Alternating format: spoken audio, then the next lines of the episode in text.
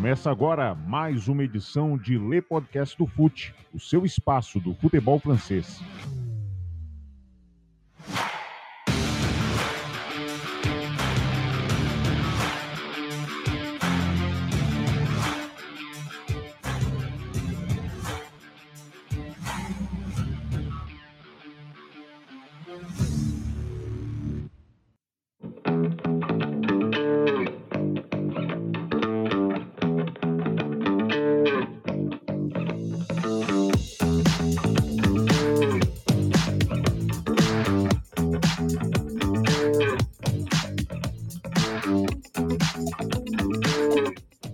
Salve, salve pessoal, sejam bem-vindos. Edição 177 de Le Podcast do Fute. Hoje chegando para falar bastante da vitória do Paris Saint-Germain sobre o Real Madrid na ida das oitavas de final da UEFA Champions League. Uma vitória que foi incontestável, mas que veio só no último minuto num gol de placa de Kylian Mbappé, driblando dois jogadores do Real Madrid na entrada da área e depois dando um chute quase que com pouquíssimo ângulo, vencendo o Courtois e dando ao Paris Saint-Germain a vantagem na partida de ida das oitavas de final, surpreendendo muita gente. O melhor jogo do PSG na temporada, já me arrisco a dizer por aqui. A gente vai falar, é claro, do PSG, mas também já projetar a semana que vem, onde o Lille estará em campo contra o Chelsea, jogo de ida das oitavas de final. O Lille que foi uma grata surpresa na fase de grupos, mas que vai ter pela frente o atual campeão europeu e recentemente campeão mundial também. Eu sou Eduardo Madeira, estão comigo nessa jornada o Renato Gomes e também o Victor Hugo Rodrigues, a quem cumprimento desde já. E aí, Renato, tudo bem? Fala Madeirinha, um abraço para você, um abraço para o Vitor e para todo mundo que está acompanhando a gente. E não poderia ter tido forma melhor, né, para a gente ter começado esse mata-mata da Champions League com essa partidaça aí que o PSG fez contra o Real Madrid, é, meio que para acabar com, com as dúvidas que a gente tinha sobre o time há algum tempo. Não tanto porque algumas coisas já, já, tavam, já haviam sido testadas né, nas últimas semanas, últimos jogos. E aí o PSG coroou essa exibição aí com, com, com personalidade e com o talento de Mbappé, né? Então a gente vai falar um pouquinho aí sobre a partida do PSG, mas também sobre o Lille, né, o outro francês que está aí é, na, na, Champions League. Eu acho que não dá para ter tanto ânimo assim, ou até tanta expectativa por outros motivos. Com certeza a gente vai, vai destrinchar aí é, quais são esses motivos né, que, que fazem a gente ficar animado com o PSG depois desse primeiro jogo e não ficar tão animado assim com o Lille é, pro, pro, pro mata-mata contra, contra o Chelsea. Vitor Hugo, tudo bem? E aí? Salve, salve, Madeirinha. Um abraço já desde já para você, um abraço aí para o Renato, nosso, nossos companheiros aí nessa jornada para falar de, de francês na Champions League. E realmente não dá para. Em termos de desempenho, eu acho que não, não tem como pensar num PSG melhor. É, concordo com você, Madeirinha. Foi, foi o melhor desempenho da temporada. E, e risco, arrisco a dizer que foi um dos, dos, dos, desempenhos mais completos que eu vi do PSG nos últimos tempos, assim. É, para ver, para lembrar de um desempenho assim, eu, eu, particularmente eu volto a quase um ano atrás, que foi justamente nas oitavas, na, no jogo de das oitavas de final da Champions League contra o Barcelona lá no Camp Nou, que também foi uma partida que o PSG é, foi muito maduro é, em termos de, de entender os momentos, né? é, no Camp Nou, um ano atrás, é, o PSG começou atrás, né? Começou tomando um gol e o, no, no, jogo dessa terça-feira é, insistiu muito até conseguir fazer o seu gol, então mostrou muita é, mentalidade do time, mas mostrou também um jeito de jogar muito interessante aí. Que, que pelo jeito está se consolidando e a gente vai falar um pouco mais disso aí nessa, nessa edição. Lembrando que você encontra o Le Podcast do Fute aí nas principais plataformas de podcast. Estamos no SoundCloud, no Spotify, no iTunes, enfim, no Google Podcasts e nas redes sociais. Te peço já encarecidamente aí para que você dê o seu like, compartilhe com seus amigos esse bate-papo que a gente vai trazer a partir de agora.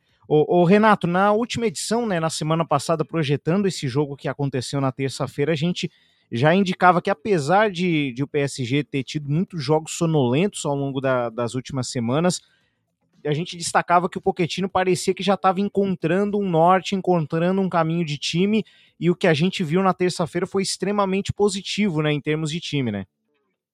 Sem dúvida, né? É, até o próprio L'Equipe fez uma reportagem é, falando, né, sobre essa questão ou de bastidores ou de preparação que no fim, apesar dele encarar jogo a jogo, né, essa abordagem do PSG, jogo a jogo aí, envolvendo tática, envolvendo escalação, envolvendo jogadores, é, no fim, esse jogo contra o Real Madrid era, era meio que é, o momento mais decisivo, o momento mais importante da temporada, até para ele como técnico, né?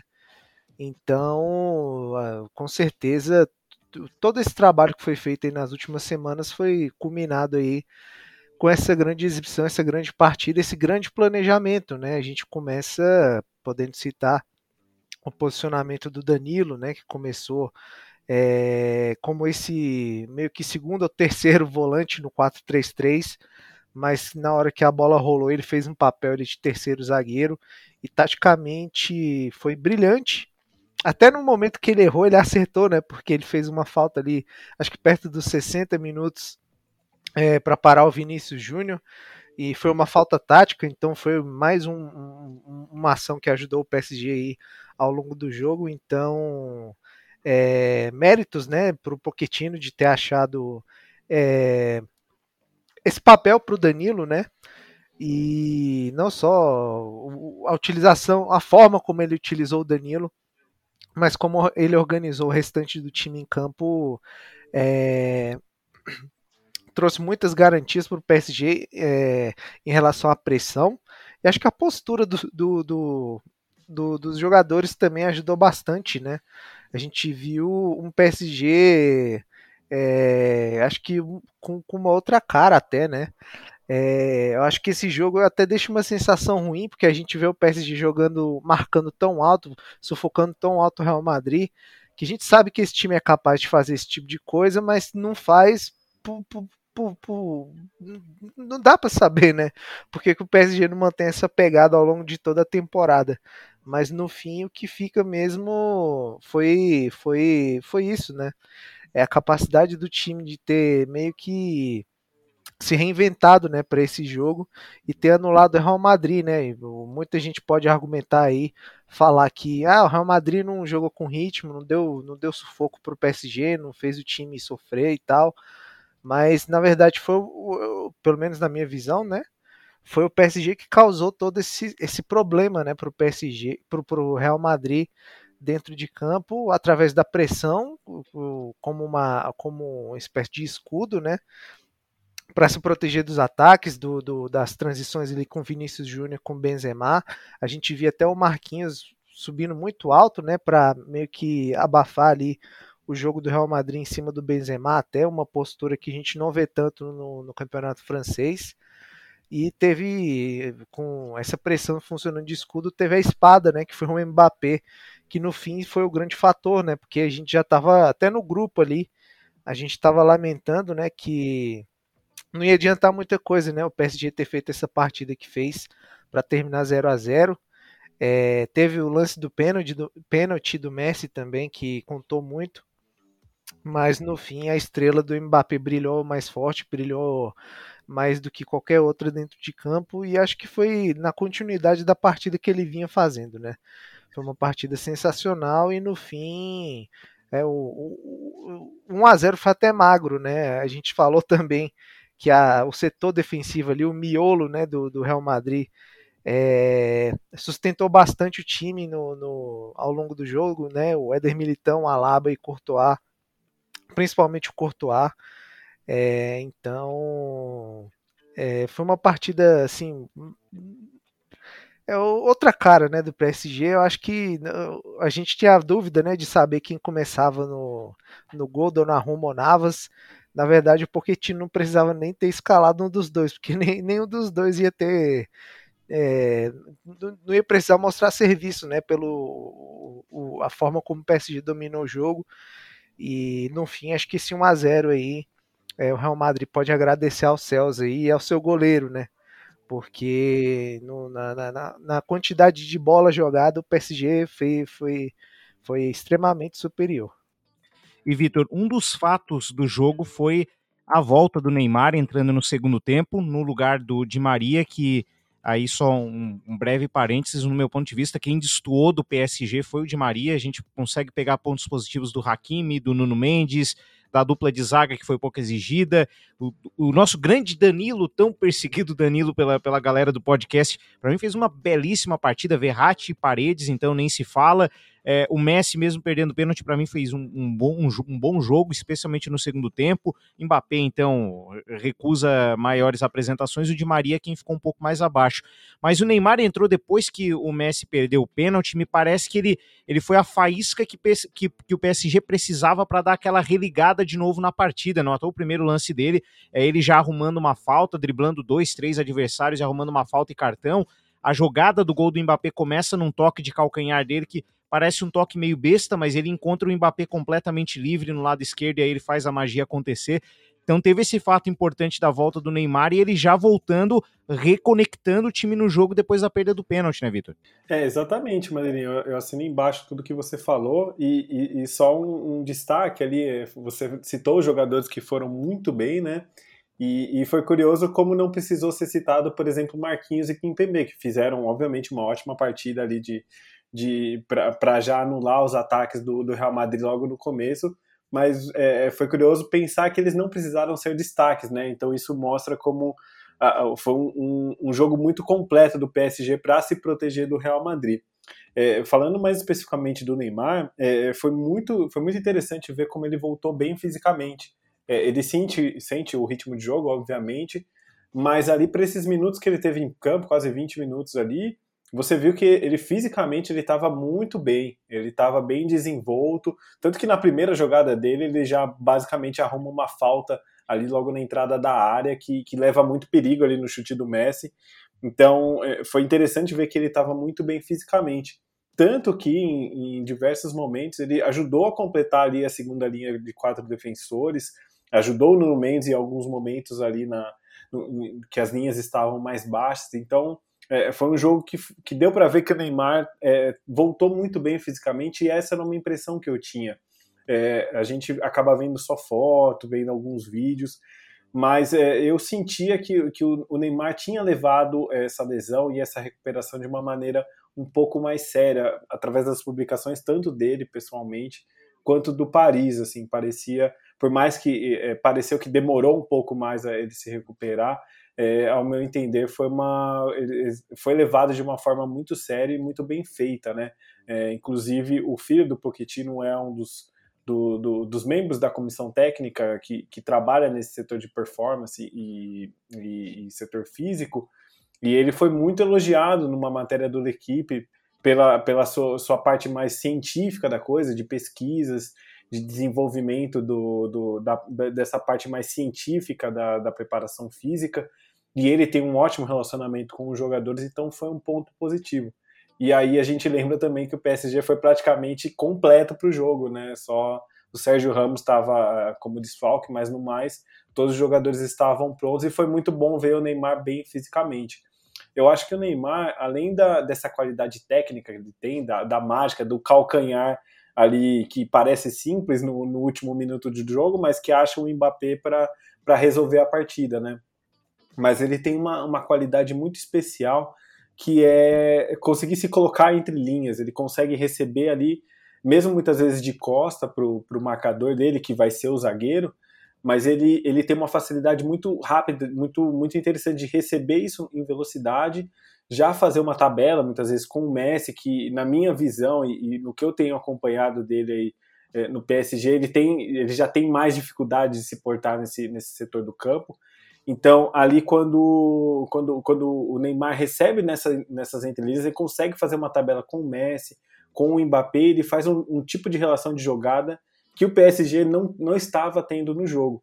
Tanto que a partir daí, é, obviamente, no segundo tempo o PSG conseguiu atacar mais, é, em chutes é, de todas as formas possíveis, mas eu senti que na hora que o Neymar entrou, ele conseguiu dar a, a, aquele azeitamento, vamos dizer assim, para o ataque do PSG conseguir chegar de forma mais fluida ali no, na, na, na área do Real Madrid.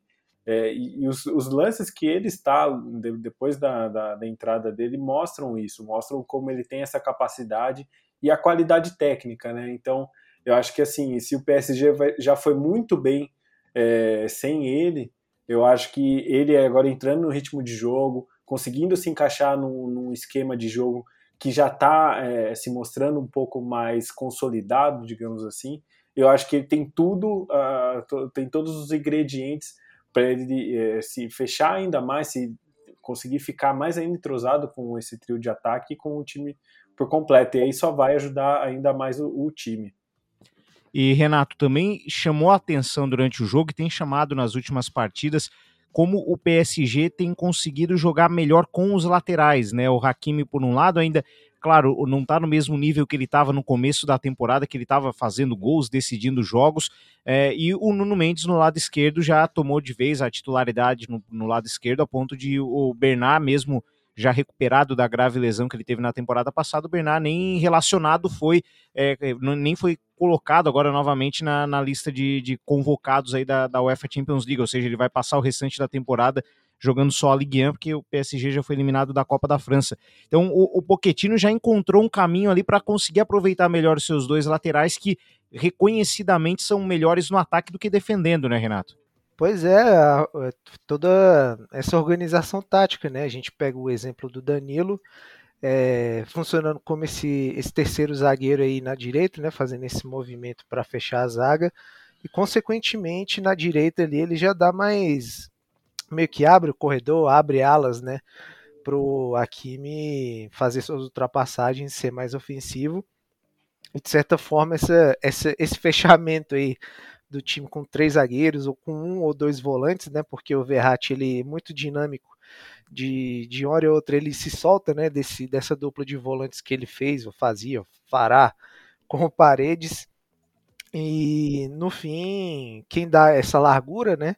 Quem dá essa amplitude, quem abre o campo do PSG são os laterais, né? Mas acho que é importante a gente até dizer aqui que ano passado os laterais do PSG eram Florenzi e Baker, né?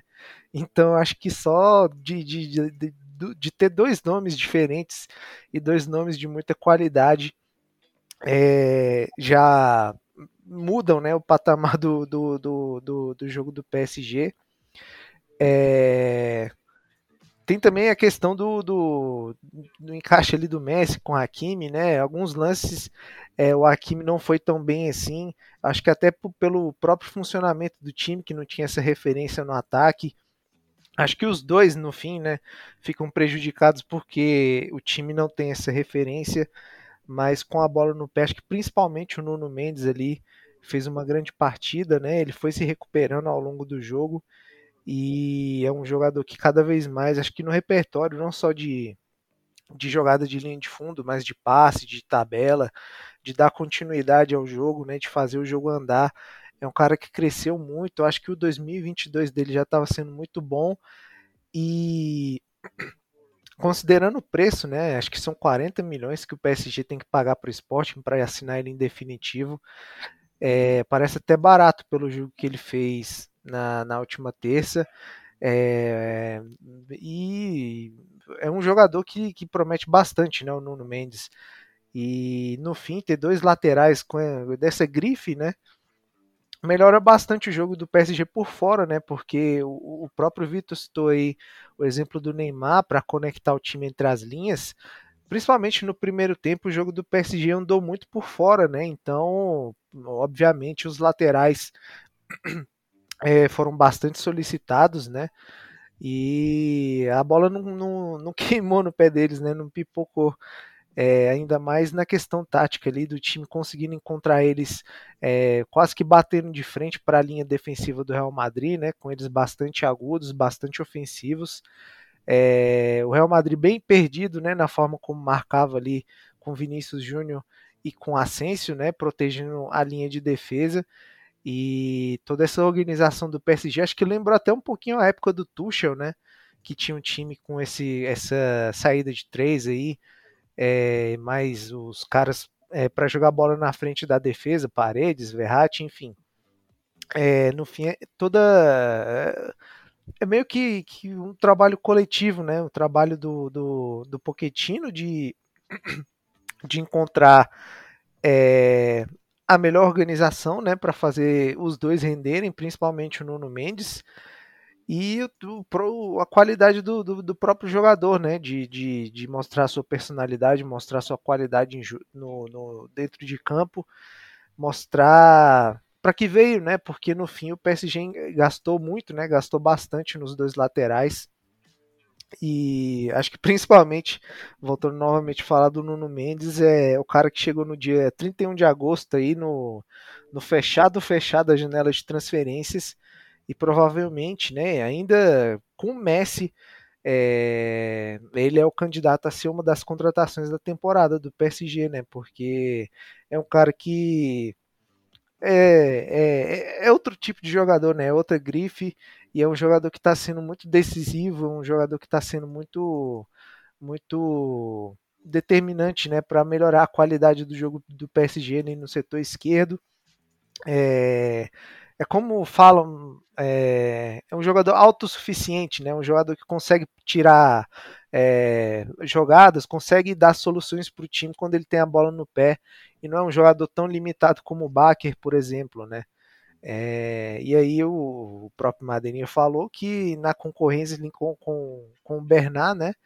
O Nuno Mendes já, já ganhou bastante pontos aí Perdão pela, pela tosse, mas o Nuno Mendes já ganhou bastante pontos aí para se firmar de vez, né, como titular na, na lateral esquerda do PSG e é mais uma das armas, né, que o time tem é, para fazer seu jogo valer, né, na Champions League, né.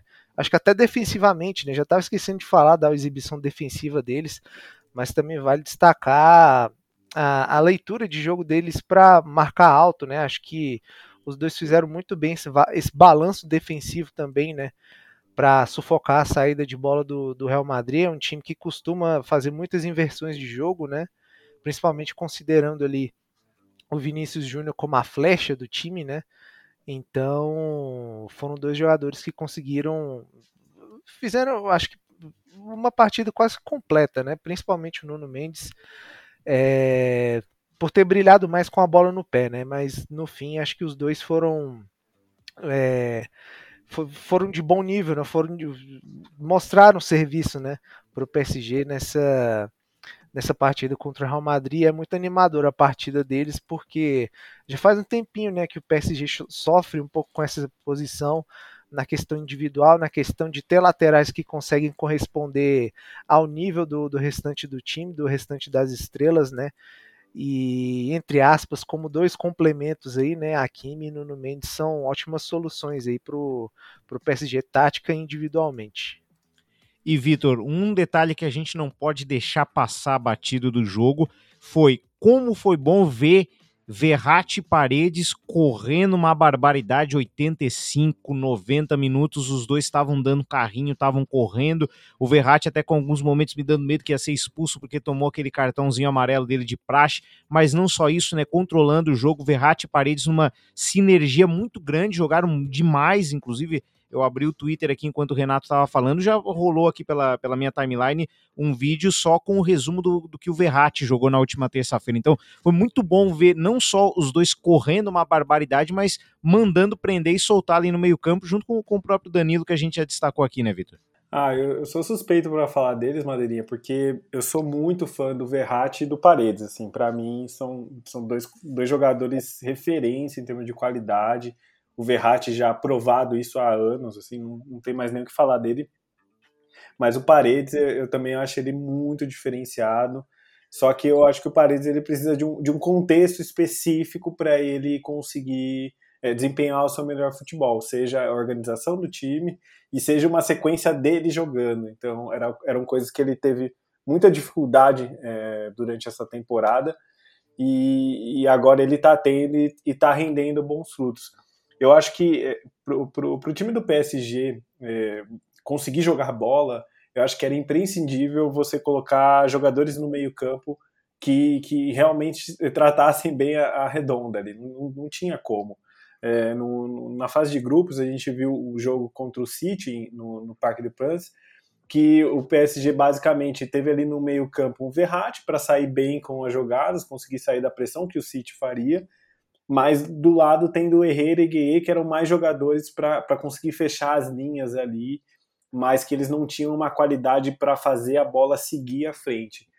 E agora, tendo Verratti e Paredes, e, e o Danilo dando esse equilíbrio defensivo, é, o Danilo, eu concordo plenamente, foi muito bem, assim, ele foi muito preciso em todas as ações dele ali, é, teve uma partida referência também, mas ali não, não tem jeito, quando ele recupera a bola, você tem um Paredes e tem um Verratti para fazer a, a, o meio campo andar, o jogo andar, e foi, foi impressionante, assim, impressionante mesmo. Eu vendo até os, a, as estatísticas do, do PSG no jogo, é, de, de, pressão, aproveitando aqui que vocês tinham falado, o que o Renato falou, né, da, de, de como o PSG conseguiu pressionar bem na, na parte de, da, do, do, campo do Real Madrid, recuperar bolas. É, eu tenho a estatística aqui do, dos cinco principais jogadores que fizeram essa pressão. É, tá ali o Verratti em segundo, o Di Maria foi o primeiro, né, tanto em tentativas como é, pressões corretas, mas aí tem o Verratti em segundo, o Hakimi na terceira posição, o Paredes e o, e o, e o Nuno Mendes na, logo na sequência. Então é, foram, foram jogadores que foram determinantes para o PSG se manter ali em cima. É, o Verratti nessa, né, principalmente agora na virada do ano, mas é, já o, o, Pochettino tinha tentado algumas vezes é, no, no, final de 2021 utilizar o Verratti como um camisa 10, como um jogador que chegasse mais ao ataque. E a gente tem visto no começo do ano ele ser esse jogador que faz a ligação mesmo. Ele volta, é, recompõe defensivamente, é, isso é, é, normal, é necessário, mas é, a gente vê que ele tem uma liberdade maior para chegar ao ataque, para pisar na área, para chutar. Ele fez gol recentemente, que foi um milagre praticamente, né? Mas ele tem essa liberdade agora de chegar e, e ele tem jogado também um pouco mais para o lado esquerdo como um funcionamento do time para você ter alas apoiados com jogadores que têm bom passe, então ele ajuda a ala. Então ele está sendo mais utilizado mais para frente, e isso é interessantíssimo, porque é uma liga, por mais que ele não seja um, um jogador propriamente camisa 10 de ligação que, que, que, faça acontecer o jogo, ele é um ótimo playmaker, porque ele consegue fazer um jogo de área a área com extrema perfeição. O Verratti, qualquer lugar que você coloque ele em campo, ele vai se, vai se dar muito bem, porque ele tem muita qualidade, ele tem uma noção é, extraordinária para sair de pressão, para achar espaços, ele dificilmente ele perde a bola, ele tem um, um domínio muito fácil da, da, da bola, e agora que ele está muito bem fisicamente, ele tem aguentado muitos jogos em sequência, algo que não era comum. Então, é, isso tem feito muito bem para o time. Eu, a gente sempre fala que o, o, PSG com o Verratti é um e sem Verratti é totalmente diferente. Então, ele conseguindo estar em constância, conseguindo é, levar a bola ao ataque, muitas vezes chegar a pisar na área, tem feito toda a diferença. Já o Paredes é, é aquele jogador que, que ele tem muita qualidade no passe e ele, ele sempre se infiltra ali entre os zagueiros, ele sempre é, busca a bola na base da jogada para fazer lançamentos longos. Ele é muito bom em achar os jogadores na entrelinha. Se você achar vídeo, eu estava vendo também um vídeo aqui na timeline de passes dele, é incrível a facilidade que ele tem de achar os jogadores nas entrelinhas. É muito fácil para ele achar Neymar, para ele achar Di Maria. E ele, tendo um suporte defensivo ali com os três homens atrás, ele conseguiu se colocar muito mais à frente, é, não necessariamente mais à frente, perto da área, mas ele consegue não, não ficar tão enfiado e ele consegue é, participar muito mais do jogo, numa zona ali do, do campo, principalmente com o Real Madrid bem recuado, bem acanhado, ele conseguia é, achar os, os, companheiros, sejam os atacantes, sejam os laterais em, em inversões de bola, que isso é, é uma qualidade muito diferencial dele. E, e, eu vendo os números deles recentemente, ele tem se, se, notabilizado muito por algo que a gente geralmente fala mal dele, que é a parte defensiva. O Paredes, ele não é aquele tipo de jogador que ele vai sair é, como um louco para voltar para proteger a área, tanto que as recomposições de, de, de na, na, fase defensiva dele são muitas vezes até lentas, assim, ele é um jogador que ele acompanha mais a jogada, mas ele não é aquele tipo físico que vai chegar duro no acompanhando o jogador com a bola até o fim, nada disso. Mas ele é um jogador que tem, que se, tem se notabilizado por, por estar na, na, no lugar certo na hora certa. Ele no, no jogo contra o Real Madrid foi, se não me engano, o segundo jogador que mais recuperou bolas. Não necessariamente em duelos, mas de estar bem posicionado para roubar a bola, para um, passe a mais, um passe errado do, do, adversário, ele consegue a interceptação. Então ele é um jogador que tem, tem se caracterizado muito por, por, por um posicionamento é, certeiro na hora para recuperar a bola. E isso tem feito muita diferença quando ele está mais acima, para recuperar a bola já no ataque, e no sentido de proteção, quando o time está bem armado defensivamente, ele, ele vai ser o cara que consegue recuperar a bola meio que ali na inteligência, na, na malandragem, vamos dizer assim, e acionar o, os atacantes e acionar o time mais à frente de uma maneira muito, muito bem feita. Então eu acho que, que o meio-campo, como está se formando no PSG hoje, ele é muito interessante, ele é muito. ele se complementa de uma forma muito legal. E, e os jogadores, quando eles se doam também fisicamente, de uma forma é, de, de uma mentalidade vencedora, é o que você falou, é, até o minuto 80 eles estavam dando carrinho, estavam abafando o Real Madrid. É, foi uma partida, é, além de tática e de, de, tecnicamente muito boa, foi uma mentalidade muito importante que o PSG precisa ter é, sempre que a gente vê meio que esporadicamente, né? De, de, de querer estar com a bola, de buscar o ataque, é, buscar colocar toda a qualidade que o time tem, e eu acho que o, o meio-campo do PSG representou muito isso, dessa, dessa incisividade, dessa, de, de manter um jogo completo, de manter, de, de regular bem o que queria acontecer no jogo, passou pelo meio campo. Então acho que isso é muito importante é, e, e, muito necessário para o PSG con, continuar bem agora na temporada. Renato, para a gente finalizar o tópico PSG 1, Real Madrid 0, eu vou pegar o gancho da, da do, do, post do próprio Vitor lá no Terra de Zizu, onde ele, onde ele afirma que é, esse jogo né, foi uma atuação para o PSG ter um norte para o restante da temporada, especialmente para a Liga dos Campeões, haja vista que na Ligue 1 já tá, o troféu já está bem encaminhado. É por aí mesmo? É, é um jogo para que o PSG tenha como reflexo aí para o restante da temporada, como um norte para o restante da Liga dos Campeões, claro, passando em diante aí depois do Real Madrid? Sem dúvida, porque finalmente a gente consegue falar que o PSG teve um estilo de jogo, né? Depois de quanto tempo aí a gente está buscando algum conteúdo, alguma coisa, algum, algum norte, né?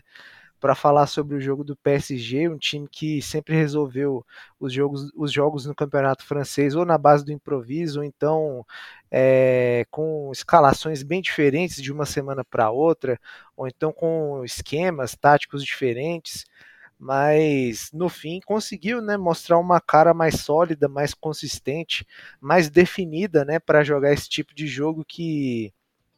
e jogar esse tipo de campeonato né, que pede é, é, esse tipo de organização, esse tipo de filosofia. Né. É, o, acho que também o time já encaminhou muito a situação dele para o jogo de volta por conta também das suspensões do Casimiro e do Ferland Mendy. Eu acho que são na, na, na, no tabuleiro de xadrez ali o PSG sai favorecido por causa dessas suspensões. É, tem que ver como é que é, o Benzema volta, como é que vai ser o planejamento do, do, do Real Madrid, como, qual vai ser a dificuldade que o Real Madrid vai colocar né, para o PSG. Mas se a gente for falar de conteúdo, né? É, o PSG mostrou algo que não mostrava há muito tempo, né?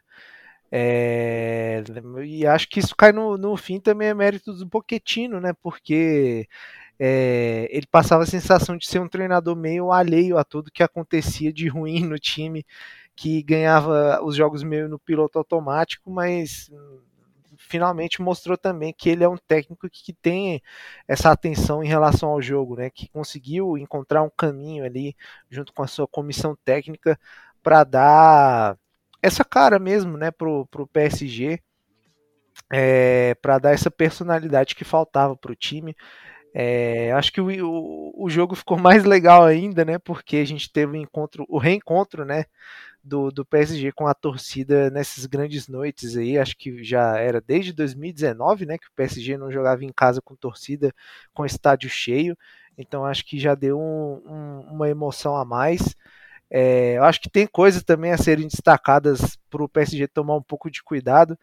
mas no fim essa partida mostra que o time tem muito repertório e principalmente tem talento, né, para para enfrentar qualquer adversário, né? O retorno do Neymar é, é, mais uma prova disso. E já é uma dor de cabeça aí para o Pochettino saber como é que vai montar esse time com o Neymar, com o Messi, de Maria, com todos os astros à, à disposição, né? Então, vamos ver, ainda tem tem muito tempo, né, até o jogo de volta, três semanas até o jogo de volta. Pode acontecer muita coisa. É, mas no fim, a cara que o PSG deixa é muito positiva é, para a Champions League. Não sei se o time vai continuar nessa pegada aí na Ligue 1, porque a gente já conhece um pouco da rotina do PSG, então acho que se é baixar o ritmo aí nas próximas semanas, próximas, próximas rodadas, é, não vai ter nada de, de, de, de surpreendente.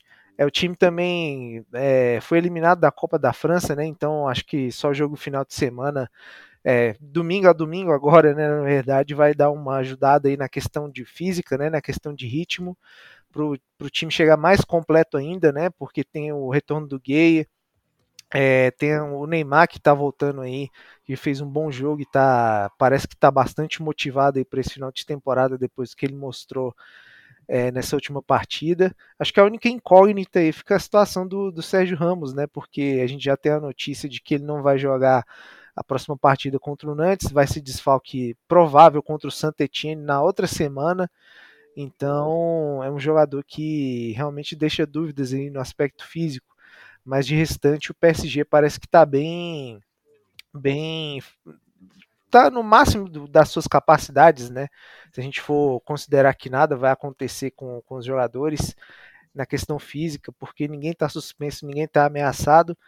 Então, pelo menos para o jogo da volta aí, o time já está bem, bem é, armado, bem montado, né? Bem é, com opções, né? Para fazer o jogo acontecer e repetir mais uma boa performance aí para garantir essa vaguinha aí nas quartas de final contra o Real. Bom, então vamos acompanhar o que, que vai acontecer até o dia 9 de março, 5 da tarde, Santiago Bernabéu. Real Madrid PSG, lembrando que não tem mais o critério de desempate do gol marcado fora de casa, então qualquer empate coloca o PSG nas quartas de final da Liga dos Campeões da Europa. Se perder por um gol de diferença, é, o jogo vai para prorrogação independente aí do placar. 1 a 0, 2 a 1, 3 a 2, não tem mais o critério do gol marcado fora de casa. Mas antes disso, na semana que vem, na terça-feira, tem o atual campeão francês em campo. O Lille vai visitar o Chelsea, atual campeão europeu recentemente campeão da, do, do, Mundial de Clubes, inclusive derrotando o Palmeiras na grande decisão. E o Lille chega em uma temporada bastante irregular, ainda não se encontrou muito bem aí na Ligue 1. Vem de uma recente derrota aí para o PSG, perdeu por 5 a 1 se recuperou depois aí é, vencendo o Montpellier num jogo bem mais, bem mais, bem mais apertado, 1 a 0 teve confusão no final, mas enfim, a temporada do Lille não é muito boa. Até contextualizando um pouco a situação para quem não está acompanhando muito o campeonato francês, o Lille trocou de, de técnico aí, né, da, da, do fim da temporada passada para essa. O Christophe Gaultier assumiu nisso, veio o Juscelin Governek, que tem um cartaz bem menor na França, time perdeu alguns jogadores já na janela de, de, de, de, começo de temporada. No meio da temporada perdeu mais algumas opções, né? Iconé deixou o clube, é, Yaziti, que não era titular absoluto, também deixou o time. Reinildo foi para o Atlético de Madrid e os reforços foram muito discretos. Então o Lille vem num momento aí de, de tentar se reencaixar algumas peças aí para a sequência da temporada, que não está sendo nem perto do que foi a temporada passada. E é um confronto, né, Renato, que o Lille chega completamente como azarão, né? Não tem como a gente pensar num confronto equilibrado como como a gente está tá vendo ali em Paris Saint-Germain e Real Madrid, né, Renato? Sem dúvida, né? É uma situação, acho que o Lille não precisava nem ter expectativa, na verdade, como eu falei no, no início da edição, porque é um desafio que está muito acima né, da capacidade do time atualmente, considerando com o que o time está mostrando nessa temporada. Né? É um time que perdeu muito do, do, dos seus princípios de jogo, né, que tinha com o Christophe Gaultier, agora com o Jocelyn Governek, pelo menos na Ligue 1, é um time que se desliga muito, muito fácil dos jogos, né, um time que tem potencial, tem talento, mas não consegue manter aquela pegada que era 200 por hora, né? Ou, ou defendendo muito forte no campo de defesa, ou então pressionando alto e colocando ritmo no jogo, né? É um time que se desliga muito fácil das partidas. E aí junta isso também com a irregularidade de, de nomes que foram importantes né, no, na campanha da temporada passada, na campanha do título.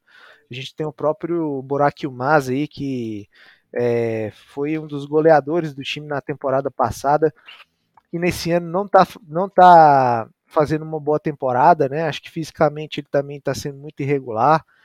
É, o time não tem mais aquele é, aquela meio, meio característica elétrica que tinha com os pontas, né? Com Icone e Bambá é, jogando no, na, nas laterais ali para dar é, uma movimentada, uma aquecida no ataque, né? Então, aí junta o goleiro também, que, que, que não está sendo muito muito muito feliz, o Girbit, né, que foi emprestado pelo Atlético de Madrid e acabou se tornando reserva ultimamente para o Léo Jardim, um brasileiro que foi, que foi revelado no Grêmio, se eu não me engano. Isso, é, então, Grêmio. Então, assim, a situação em algumas posições está bastante indefinida, né? Tem a própria lateral esquerda que perdeu o colosso Renildo, né? Que era um cara, acho que todo mundo do grupo ali ficou encantado com a raça que ele tinha, que ele mostrava ali é, na lateral esquerda é, do Lille. Então, são essas poucas coisas, né? Vão se juntando e se transformam numa coisa grande que acaba que acabou é, atrapalhando o desempenho do time na temporada, né? Hoje o time é só o décimo colocado da Ligue 1 e tá, tá bem, bem assim, não, não dá para ter muita expectativa justamente por ser um time muito limitado, né, em relação a repertório, em relação à qualidade de jogo, né? É, por outro lado, tem algumas boas revelações, né? Acho que dá para citar o Amador Ananá, né? Que foi contratado junto ao Hamburgo. Esse sim é um jogador que está mostrando bastante serviço, mas considerando a, a qualidade do elenco e tudo que o Governec pode tirar desse time aí, é, ainda é muito pouco, né? É pouco para a gente imaginar o Lille surpreendendo o Chelsea, mas tem a questão do espetáculo, né? no fim tem a questão Ben Arfa, que foi contratado aí no, nessa janela de inverno aí, é, nessa metade de temporada, meio que, tá, que para dar um gás ali é, no setor ofensivo do time, né? Então, acho que no fim a gente vai, vai ficar mais ligado aí na telinha, não para assistir o Lille surpreendendo o Chelsea ou para tentar esperar algo parecido assim, mas na verdade a gente vai, vai voltar todas as nossas atenções para ver o Ben Arfa meio que fazendo o The Last Dance dele, né, na, no, no na, na, na, na, dentro da Europa, né, na Champions League, na Europa League, enfim, ele que foi muito bem é, na Europa League na campanha do Rennes, né, dois, três anos atrás ali com o Rennes na Europa League, e agora meio que do nada, né, vai ressurgir novamente aí nos grandes centros, tendo essa missão aí de ser um dos caras, né, que vai embalar o Lille é, para ser competitivo contra um Chelsea que é uma das principais equipes da Europa aí e que sem dúvida nenhuma vai ser um, um, um desafio gigante imenso na, no, no caminho do Lille. Então vamos acompanhar na próxima terça-feira, dia 22, Chelsea e Lille, 5 da tarde, jogo de ida aí da UEFA Champions League. Só para passar a régua aqui na semana europeia dos times franceses, a gente teve nessa quinta-feira, que é o dia que a gente está gravando o podcast, o Olympique de Marseille em campo pela UEFA Conference League, enfrentou o Karabakh do Azerbaijão, abriu 2 a 0 no primeiro tempo o com dois gols do Arkadiusz Milik, que desandou a fazer gols aí nas últimas semanas, tomou um gol no segundo tempo, né? Deu aquela tradicional baixada de nível que os times do São Paulo normalmente dão, começou a passar um certo sufoco, Mandandá chegou a fazer uma defesaça no segundo tempo, o Karabakh se empolgou, fez um gol aos 40 minutos, e aí o Marcelo botou o pé no acelerador e o Paier fez o terceiro gol, que dá uma bela de uma tranquilizada para o jogo de volta que vai acontecer no Azerbaijão, então o Marcelo com um pé e meio na próxima fase da UEFA Conference League, lembrando que o Marcelo caiu para a Conference League porque não passou de fase na Liga Europa com uma campanha bem ruim na, na, segunda na segunda principal competição de clubes da Europa, então vai tendo que se contentar aí com a Conferência League. Inclusive, o Marcelo, com essa vitória de quinta-feira, entrou no seleto grupo, grupo de clubes franceses que tem aí 100 vitórias em competições europeias. Além dele, tem o Lyon com 129, o PSG com 129, o Bordeaux com 103, e aí sim vem o Marseille e essa conta que é do Poker Stars Sports France é, não leva em conta os jogos da antiga taça Intertoto, né? Os mais antigos vão lembrar dessa competição. Mas enfim, a gente vai colocando um ponto final aqui na edição 177 de Le Podcast do Fute, arrematando aí a vitória do Paris Saint-Germain sobre o Real Madrid, projetando o Lille e Chelsea na semana que vem. Meu caro Victor Hugo Rodrigues, brigadão aí pela parceria, até a nossa próxima edição. Um abraço para todo mundo aí que está ouvindo a gente e até a próxima. Renato Gomes, abração, obrigado pela parceria, até a nossa próxima edição. E um abraço aos amigos e até mais.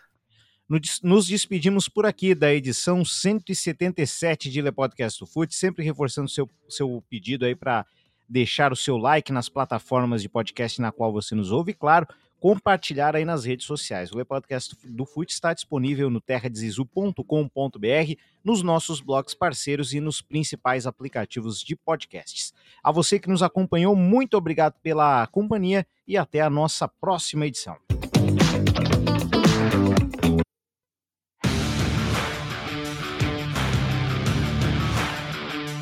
Você acompanhou mais uma edição de Le Podcast do Fute, o seu espaço do futebol francês Semana que vem tem mais.